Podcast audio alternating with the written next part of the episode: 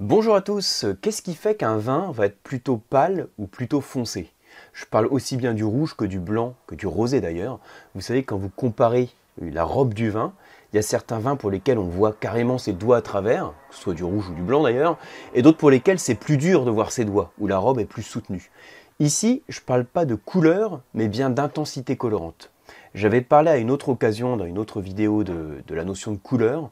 Là maintenant, je voudrais insister sur l'intensité colorante. Alors, regardez, on va comparer ensemble deux verres de vin. Alors, même comme ça à la caméra, on voit peut-être pas grand-chose, mais je pense quand même que vous vous rendez compte, je vais le pencher un peu. Regardez, donc là, le vin que je vous montre et l'autre vin. Vous voyez la différence? Donc, ce premier vin, on voit rien du tout à travers, en gros, enfin pratiquement pas. Hein. J'ai beau le pencher, on a du mal à voir. Tandis que celui-là, celui-là, on voit beaucoup plus. Donc, ça veut dire que celui-là est plus pâle et celui-là est plus foncé. Jusque-là, tout va bien. Donc, on va commencer par le vin rouge. Ensuite, on verra quels sont les facteurs qui font qu'un vin blanc va être plus foncé qu'un autre. Et ensuite, on va parler du rosé. Et tout ça en quelques minutes. Donc, on va essayer d'être le plus, rapide possible, en tout cas le plus efficace. En termes de vin rouge, regardez, ça va être assez simple. Ce qu'il faut avoir en tête, c'est que ce qui contribue à la couleur du vin rouge, vous le savez, ce sont les pigments colorants qui sont apportés par la peau du raisin. C'est-à-dire que quand je fabrique un vin rouge, quand je vinifie un vin rouge, j'ai la peau du raisin rouge qui est en contact avec le jus pendant la macération, et ça extrait de la couleur. Donc, d'après vous, qu'est-ce qui fait que je peux avoir une différence d'intensité colorante entre ces deux vins? Il va y avoir plusieurs facteurs, hein, mais déjà le premier facteur qui va jouer, c'est le raisin. C'est-à-dire qu'en fonction de la variété de raisin, je vais avoir des raisins qui vont apporter plus de pigments colorants que d'autres donne typiquement l'exemple hein, d'une grosse baie avec une peau fine ou une petite baie avec une peau épaisse. Si je fais une macération dans les deux cas, donc si j'ai une grande baie avec une peau fine, grande baie c'est-à-dire j'ai beaucoup de jus, et peau fine, pas beaucoup de peau. Donc en gros j'aurai beaucoup de jus.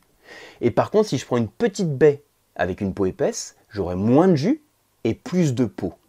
Donc dans le cas de la petite baie avec la peau épaisse, j'aurai une couleur qui sera plus soutenue.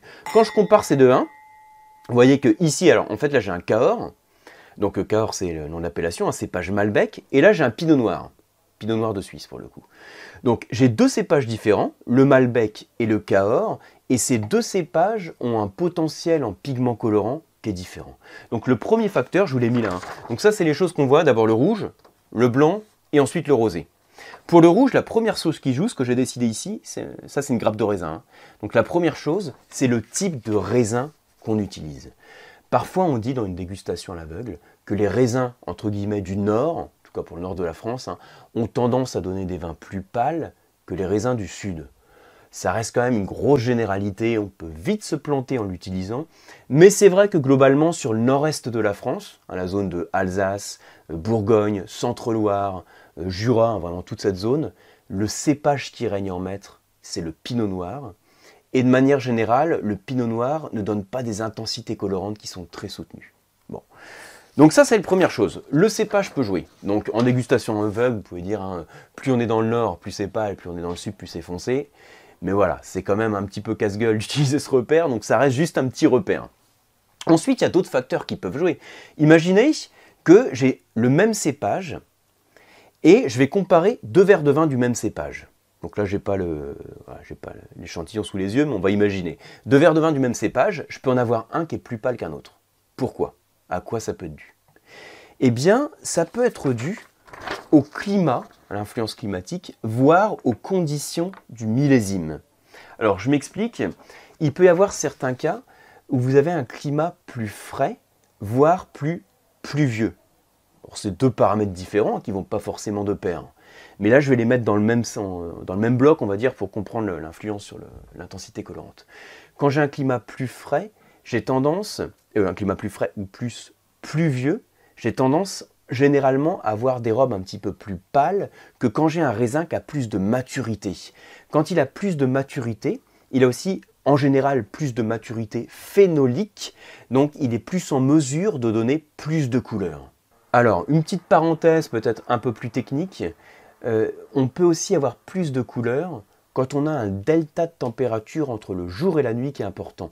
Des journées chaudes et des nuits fraîches permettent de ralentir la maturité du raisin donc la maturité euh, technologique, hein, la montée de sucre, on va dire, et ça permet donc d'avoir des bonnes maturités phénoliques. Donc pour faire simple, euh, dans le cas d'une petite vidéo comme ça, quand il fait plus frais la nuit, ça permet de développer plus de pigments colorants et d'avoir plus d'intensité colorante. C'est ce qu'on appelle l'IFN comme l'indice de fraîcheur des nuits. Un peu hors programme là-dessus, mais je vous le cite si ça, vous intéresse. Troisième facteur qui joue pour le vin rouge, eh ben, c'est ce que j'ai dessiné ici, ça c'est une cuve, c'est-à-dire c'est la vinification. C'est-à-dire que je peux faire le choix pour un même raisin, une même baie que j'ai une même matière première, de faire plus d'extraction. C'est-à-dire que je prolonge la durée de macération, et c'est comme du thé que je mets dans l'eau chaude plus longtemps, quand je prolonge la durée de macération, eh bien j'obtiens des notes un petit peu plus soutenues. Donc ça, c'est les trois facteurs pour le vin rouge. Je reprends cépage, climat, voire conditions météorologiques, et la vinif. Pour être tout à fait précis, je vais rajouter un autre facteur, enfin tout à fait, hein, pour être plus précis on va dire, un autre facteur, la bouteille est couchée, c'est-à-dire que je fais référence au vieillissement du vin. Quand un vin rouge vieillit au cours du temps, sa robe a tendance à s'éclaircir, parce qu'il y a une précipitation entre les pigments colorants et les tanins, qui forment d'ailleurs une pâte rouge hein, qui précipite en fond de bouteille, et ça tend à donner des robes un petit peu plus pâles. Donc voilà le topo pour le rouge. Cépage, climat, euh, vinif, hein, donc conditions d'extraction principalement, et vieillissement. Donc voilà les repères à avoir en tête en ce qui concerne l'intensité colorante d'un vin rouge. Donc en gros, hein, quand vous dégustez un verre de vin, le réflexe à avoir, c'est de se dire je penche mon verre de vin comme ça sur une surface blanche. Hein, je prends ma surface blanche où j'ai fait mes schémas, je le penche comme ça, et je regarde si j'arrive à lire le schéma. Alors je sais pas si vous voyez quelque chose, on va essayer de le faire comme ça à la caméra. Bon, là par exemple, on voit rien du tout. on fait ce qu'on peut. Là on voit rien du tout, et là et eh ben là on voit pas grand chose non plus, mais on voit que c'est un petit peu plus pâle. Je sais pas si vous voyez beaucoup à la caméra, bon, faut me croire sinon. Donc là c'est un petit peu plus pâle, en tout cas on le voit un petit peu quand je le fais comme ça. Donc il faut se poser la question, qu'est-ce qui fait que le vin est plus pâle ou plus foncé que l'autre? Est-ce que c'est le cépage dans ce cas-là? Est-ce que c'est une influence climatique ou des conditions météorologiques d'un millésime? Est-ce que c'est des conditions de vinification avec plus ou moins d'extraction? Ou éventuellement un vieillissement du vin? Merci pour votre attention et je vous proposerai en fait sur d'autres vidéos pour passer un petit peu plus de temps dessus, bah, la même interprétation de l'intensité colorante, mais dans le cas du blanc et dans le cas du rosé. Merci beaucoup pour votre attention et comme toujours, hein, si vous voulez aller plus loin, vous pouvez suivre mes formations sur le site lecoam.eu ou me retrouver sur le site des masterclass de la dégustation. A très bientôt.